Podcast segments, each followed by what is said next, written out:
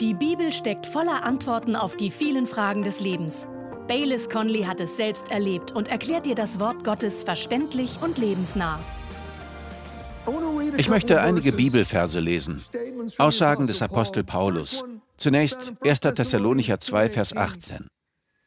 Dort heißt es, deshalb wollten wir zu euch kommen, ich, Paulus, nicht nur einmal, sondern zweimal, und der Satan hat uns gehindert. Paulus sprach ganz offen darüber. Wir wollten mehr als einmal kommen, aber der Satan hat uns gehindert. Und in der Apostelgeschichte 26, Vers 22 sagt er, da ich nun Beistand von Gott erlangte, stehe ich bis zu diesem Tag und bezeuge klein und groß. Der Satan behindert. Gott hilft. Und ich möchte darüber sprechen, wie das gewöhnlich vor sich geht. Als ich komplett verzweifelt war, half Gott mir, indem er einen zwölfjährigen Jungen schickte, der mit mir über Jesus sprach. Ich hatte nie zuvor das Evangelium gehört. Und durch seinen Einfluss, durch seine Familie landete ich in einer kleinen Missionskirche, wo ich vor über 45 Jahren Jesus mein Leben anvertraute. Es gibt auch eine Kehrseite der Medaille. Damals als junger Mann lebte ich hier in Südkalifornien. Ich hatte unter anderem ein ernstes Drogenproblem. Eines Abends hatte ich zu viele Drogen genommen und hatte eine sehr, sehr schlimme Nacht. Am nächsten Tag hatte ich eine Erleuchtung. Mir kam die Erkenntnis, dass ich sterben würde, wenn ich diese Gegend nicht verließ. Da war ich mir zu 100 Prozent sicher. Wenn ich so weiterlebte und mich mit den gleichen Menschen abgab wie bisher, würde ich sterben. Also traf ich in diesem Moment die Entscheidung zu gehen. Ich bewarb mich an mehreren kleinen Colleges und wurde an einem kleinen College in Oregon angenommen. Dort ging ich hin. Doch bevor ich ging, sagte ich, das war's. Ich schlage ein neues Kapitel auf. Mein Leben wird sich verändern. Keine Drogen mehr. Nie wieder. Am ersten Tag in Oregon, ich hatte noch nicht einmal ausgepackt, lief ich über den Campus und hörte jemanden sagen, Payless?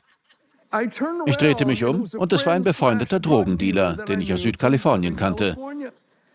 Er fragte, was machst du denn hier? Ich sagte, studieren. Wirklich? Wie wär's mit deinem Trip? Ich sagte, nein, ich will nicht. Er sagte, ich habe guten Stoff hier.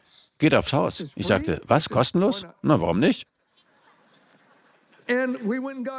Also zogen wir jetzt die Drogen rein und das war der Anfang einer enorm schnellen Abwärtsspirale über die nächsten Jahre.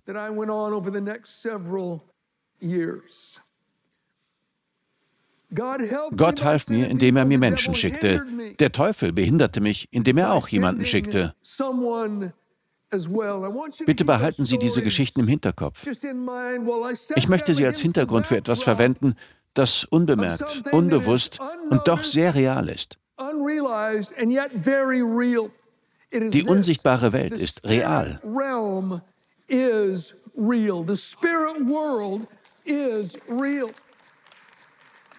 Lesen wir einmal Epheser 6, Verse 11 und 12. Legt die komplette Waffenrüstung Gottes an, damit ihr allen hinterhältigen Angriffen des Teufels widerstehen könnt.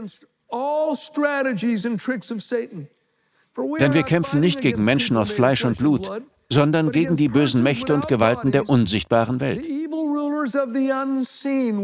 Alle zusammen, unsichtbar.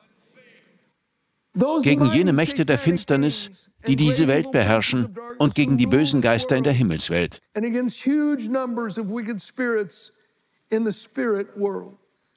Sie sind unsichtbar, aber sie sind real. In Kolosser 1, Vers 15 heißt es, dass Jesus das Ebenbild des unsichtbaren Gottes ist. Der Teufel und die Dämonen sind unsichtbar, aber real. Gott und die Engel sind unsichtbar, aber real.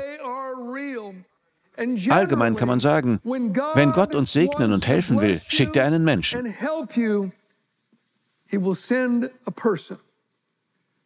Gott gebraucht Menschen. Und wenn der Teufel versucht, uns zu behindern und zu schaden, schickt er einen Menschen. Lesen Sie einmal das Buch Nehemia. Er wurde von Gott beauftragt, den Tempel wieder aufzubauen. Aber zwei Männer namens Sanballat und Tobia leisten Widerstand. Es ist völlig unlogisch. Sie waren vom Teufel geschickt. In der ersten Gemeinde schickte der Teufel Mitglieder des jüdischen Hohen Rates, um die Christen zu bedrohen und die Einheit und den Fortschritt der Gemeinde auszulöschen. Das funktionierte nicht, also probierte er eine neue Taktik. Er schickte Ananias und seine Frau Sapphira, die Sünde und Verderbnis in die Gemeinde einschleppen und sie von innen zerstören sollten. Wir können von ihrer Falschheit und ihrem Betrug lesen. Dass sie in einer so heiligen und wunderbaren Atmosphäre so handelten, dazu mussten sie unbelehrbar böse sein. Petrus legt den Finger in die Wunde und sagt, Ananias, der Satan hat euer Herz erfüllt, dass ihr das getan habt. Es war der Teufel. Es geschah nicht ohne bewusste Kooperation der Menschen, aber es kam vom Teufel. Aber auch die Kehrseite ist wahr. Wenn Gott uns helfen und segnen will, schickt er einen Menschen. Denken Sie an David. Ein reicher Mann namens Nabal hatte ihn beleidigt. Es war während der Zeit der Schafschur und Nabal hatte viele Herden und er beleidigte David und seine Männer zutiefst. David packte die Wut. Er nahm sich 400 seiner Männer und sie zogen zu Nabals Wohnort. Sie wollten ihn und alle männlichen Nachkommen der Familie töten. Während er noch unterwegs war, bekam Nabals Frau Abigail Wind von der Sache und sie erschrak sehr. Also belud sie mehrere Esel mit zubereiteten Schafen und vielen anderen Geschenken und ritt David entgegen. Als sie ihn antraf, gab sie ihm alle Geschenke, stieg von ihrem Esel ab, fiel vor David nieder und sagte, Mein Herr, begehe nicht diese Sünde. Sie sagte, du hast die Rache immer Gott überlassen, auch als Saul dir nachjagte. Mein Mann ist ein Narr. Gott wird sich um ihn kümmern. Ruiniere nicht deine Karriere, deine Berufung, indem du die Rache selbst in die Hand nimmst. Und David hielt inne, schaute sie an und sagte, Frau, Gott hat dich zu mir geschickt, um mich von einer Sünde abzuhalten und zu verhindern, dass ich die Rache selbst in die Hand nehme. Zehn Tage später starb Nabal und David heiratete Abigail. Was für eine Geschichte. Später in Davids Laufbahn versuchte sein Sohn Absalom, das Königreich an sich zu reißen und vertrieb David aus Jerusalem. David floh wie ein gesuchter Verbrecher. Absalom jagte ihm mit einer riesigen Armee nach.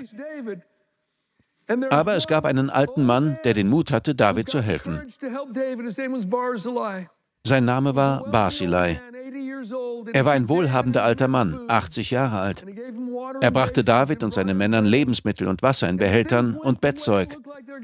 Falls die Sache so ausging, wie es den Anschein hatte, wären Barzillai und seine gesamte Familie getötet worden. Sein gesamtes Erbe wäre beschlagnahmt worden. Aber Gott schickte ihn, um David zu helfen. Am Ende gewann David den Konflikt und Barzillai wurde belohnt. Denken Sie an den äthiopischen Beamten. Er las im Buch Jesaja und suchte nach Antworten. Er suchte Gott, konnte ihn aber nicht finden. Und da war Philippus in Samaria. Dort fand gerade eine riesige geistliche Erweckung statt, an deren Spitze Philippus stand. Doch dann sagte ein Engel zu ihm, geh in die Wüste. Ein unsichtbarer Engel flüsterte ihm etwas zu und er ging in die Wüste. Dort sah er einen Wagen. Der unsichtbare Heilige Geist flüsterte Philippus zu, schließe dich diesem Wagen an. Das tat Philippus und er führte den suchenden Mann zu Jesus und taufte ihn. Wenn Gott uns helfen will, schickt er einen Menschen. Hören Sie, was Paulus in 2. Korinther 7, Verse 5 und 6 schreibt. Denn auch als wir nach Mazedonien kamen, hatte unser Fleisch keine Ruhe, sondern in allem waren wir bedrängt. Von außen Kämpfe, von innen Ängste. Aber der die Niedrigen tröstet, Gott, tröstete uns durch die Ankunft des Titus. Paulus sagte, es war innerlich und äußerlich eine schwere Zeit für uns. Wir waren niedergeschlagen. Gott half und ermutigte uns, indem er Titus schickte. Wussten Sie, dass Jesus diese Wahrheit sehr anschaulich gelehrt hat? Dass Gott Menschen sendet, der Teufel aber auch?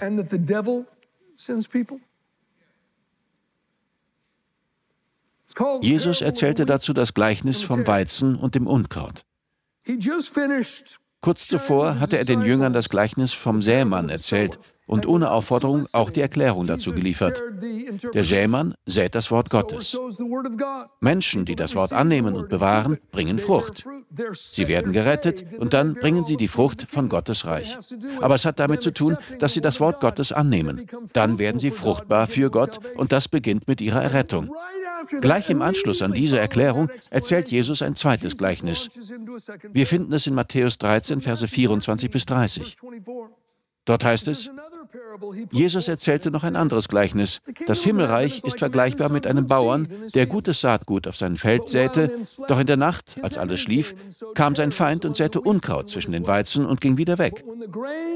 Als das Korn zu wachsen begann und Ähren ausbildete, kam auch das Unkraut zum Vorschein. Da kamen die Arbeiter des Bauern und sagten, Herr, das Feld, auf dem du gutes Saatgut gesät hast, ist voller Unkraut. Das hat mein Feind getan rief der Bauer aus. Sollen wir das Unkraut ausreißen? fragten die Arbeiter. Er antwortete, Nein, wenn ihr das tut, schadet ihr dem Weizen. Lasst beides bis zur Zeit der Ernte wachsen. Dann will ich den Erntehelfern sagen, dass sie das Unkraut heraussammeln und verbrennen sollen. Den Weizen aber sollen sie in die Scheune bringen.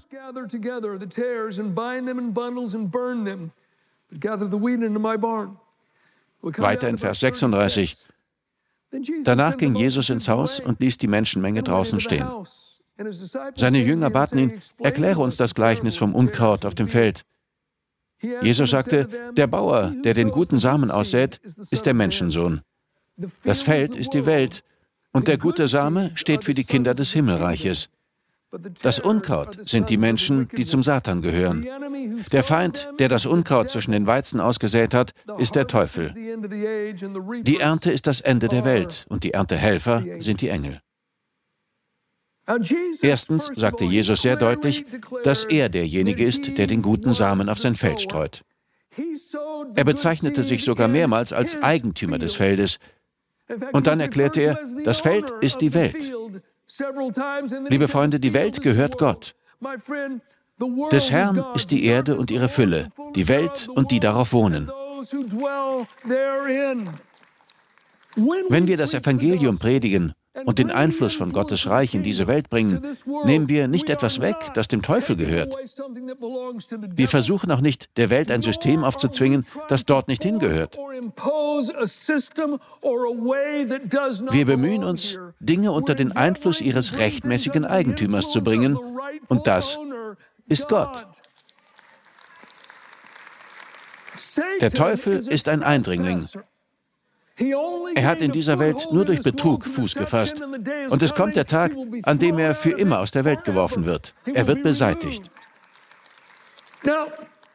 Jesus vollzieht hier schrittweise eine dynamische Verlagerung. Er geht vom Gleichnis des Sämanns aus, das Wort Gottes wird ausgesät. Dann kommt er zu den Menschen, die das Wort empfangen haben, die gerettet werden und Frucht bringen. Die Menschen, die Gottes Wort empfangen haben, werden im nächsten Schritt wieder ausgesät.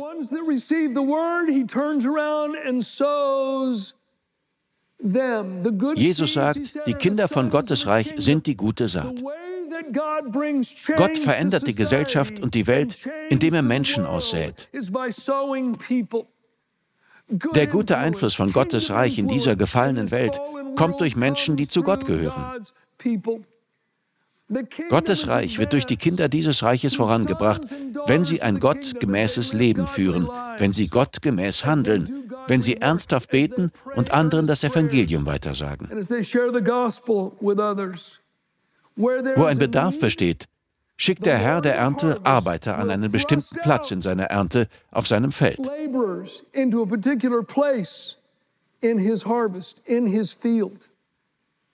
Das kann eine bestimmte geografische Region sein oder ein bestimmter Platz in der Gesellschaft.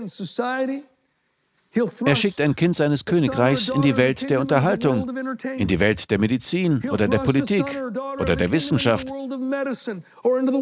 in die Welt der Bildung, der Wirtschaft, des Sports oder einfach jemanden über den Weg, der in Not ist. Und dann bringt er durch seine Kinder Hilfe und Heilung und Trost und Rettung und allen Segen, der damit einhergeht. Aber ist Ihnen aufgefallen, dass Gott nicht der Einzige ist, der Menschen in die Welt sät? Auch der Böse, der Teufel, sät seine Söhne und Töchter aus. Wenn Gott helfen will, schickt er einen Menschen. Wenn der Teufel behindern will, schickt er einen Menschen. Als Kinder von Gottes Reich streben wir danach, den Einfluss unseres Königs überall hinzubringen, wohin wir ausgesät werden. Die Kinder des Bösen bringen dessen Einfluss und Pläne an die Stellen, an die sie ausgesät werden. Jesus sagte zu einigen Juden seiner Zeit, ihr stammt von eurem Vater ab, dem Teufel, und ihr wollt den Willen eures Vaters tun. Wir werden zu Handlangern von dem, der uns gesandt hat. Etwas fällt im Gleichnis vom Unkraut auf. Als das Böse sich zeigte, als es sich plötzlich offenbarte und manifestierte, schienen die Diener dem Eigentümer die Schuld geben zu wollen.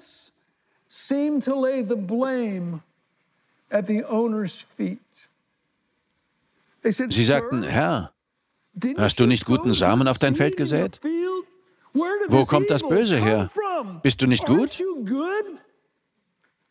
Wie konntest du das zulassen? Es ist deine Schuld. Doch der Herr sagte, nein, sondern ein Feind hat das getan. Ich bin nicht verantwortlich dafür.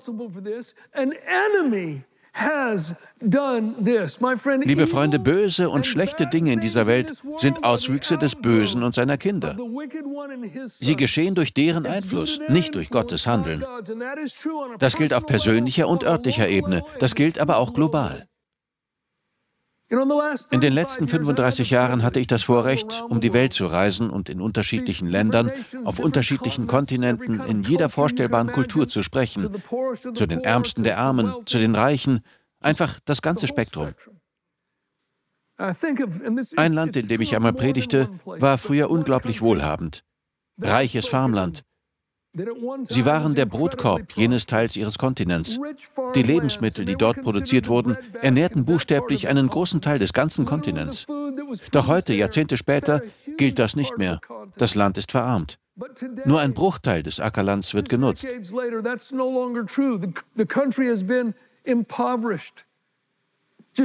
Die Wirtschaft ist fast vollständig zusammengebrochen. Mord, Hunger und Krankheiten grassieren. Die Menschen haben Angst. Und einige, die diese Entwicklung erlebt haben, stehen da und fragen, Gott, wie konntest du das zulassen? Bist du nicht gut? Nein, Freunde, das ist nicht Gottes Werk. Das ist das Werk des Bösen und einiger Kinder des Bösen, die in jenem Land tatsächlich zusammen mit seinem Kumpanen an die Macht gekommen sind. Das ist ihr Werk. Es ist der Einfluss des Bösen. Ein Feind hat das getan. Wir müssen lernen, das zu trennen. Ich wünschte, Menschen würden dieses Gleichnis lesen und immer wieder darüber nachdenken. Das Schlechte keimt und geht auf. Und sie fragen, Herr, hast du nicht gute Saat auf dein Feld gesät? Wo kommt diese Schlechte her? Und der Herr antwortet, ein Feind ist verantwortlich. Tatsächlich tat in dem Gleichnis der Teufel sein Werk, während die Menschen schliefen.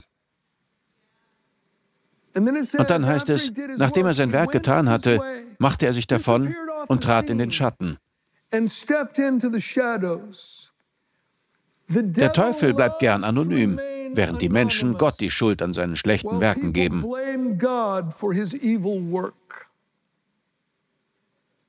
Noch lieber ist es ihm, wenn Menschen gar nicht an ihn glauben. Wie gesagt, die unsichtbare Welt ist real. Sowohl Gott als auch der Teufel sind an der Arbeit. Die gute Nachricht ist, das Leben ist stärker als der Tod. Die Gnade ist stärker als die Sünde. Licht ist stärker als Finsternis. Gott ist stärker als der Teufel. Ja, der Teufel kann vorübergehend behindern und verzögern. Doch er kann nicht dauerhaft stoppen und verweigern. We have the advantage of being on the winning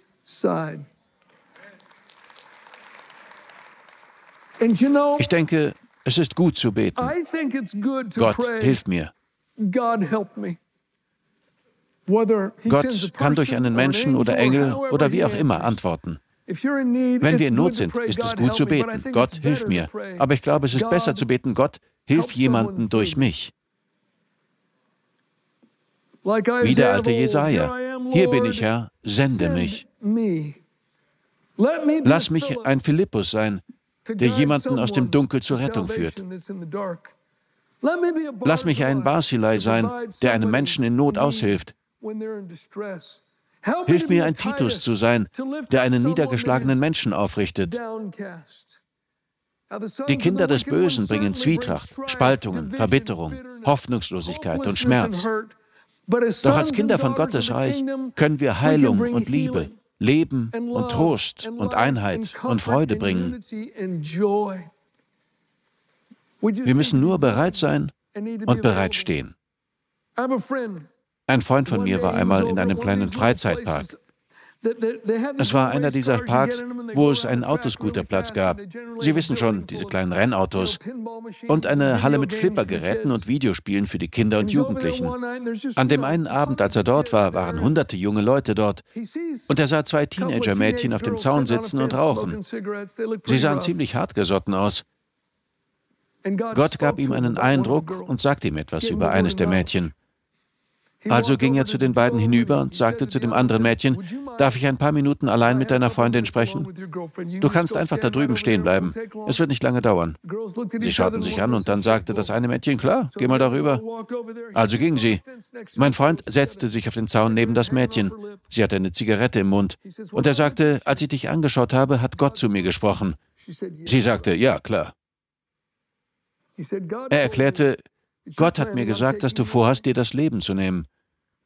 Aber das will Gott nicht, denn er liebt dich und du bist ihm wertvoll und er hat einen Plan für dich. Sie brach in Tränen aus und begann zu schluchzen. Sie hatte geplant, sich umzubringen. Als sie sich ausgeweint hatte, nahm er ihre Hände und betete und führte sie zu Jesus, und sie wurde wunderbar errettet.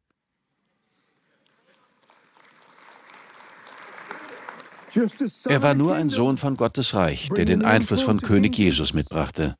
An wie vielen Menschen gehen wir jeden Tag vorbei?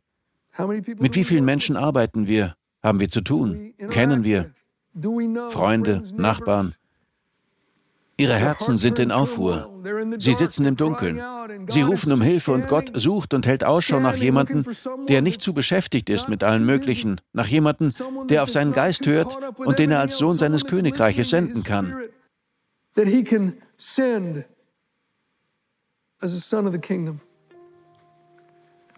Ich glaube, es lohnt sich zu beten, Gott, hilf jemanden durch mich.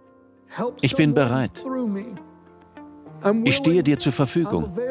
Trotz aller meiner Fehler bist du groß genug, um mich zu gebrauchen. Sie werden staunen, wie rasch Gott sie vielleicht gebraucht. Wir danken dir fürs Zuhören. Weitere Predigten sowie eine tägliche Andacht von Baylis findest du kostenlos auf baylis-conley.de. Gott segne dich.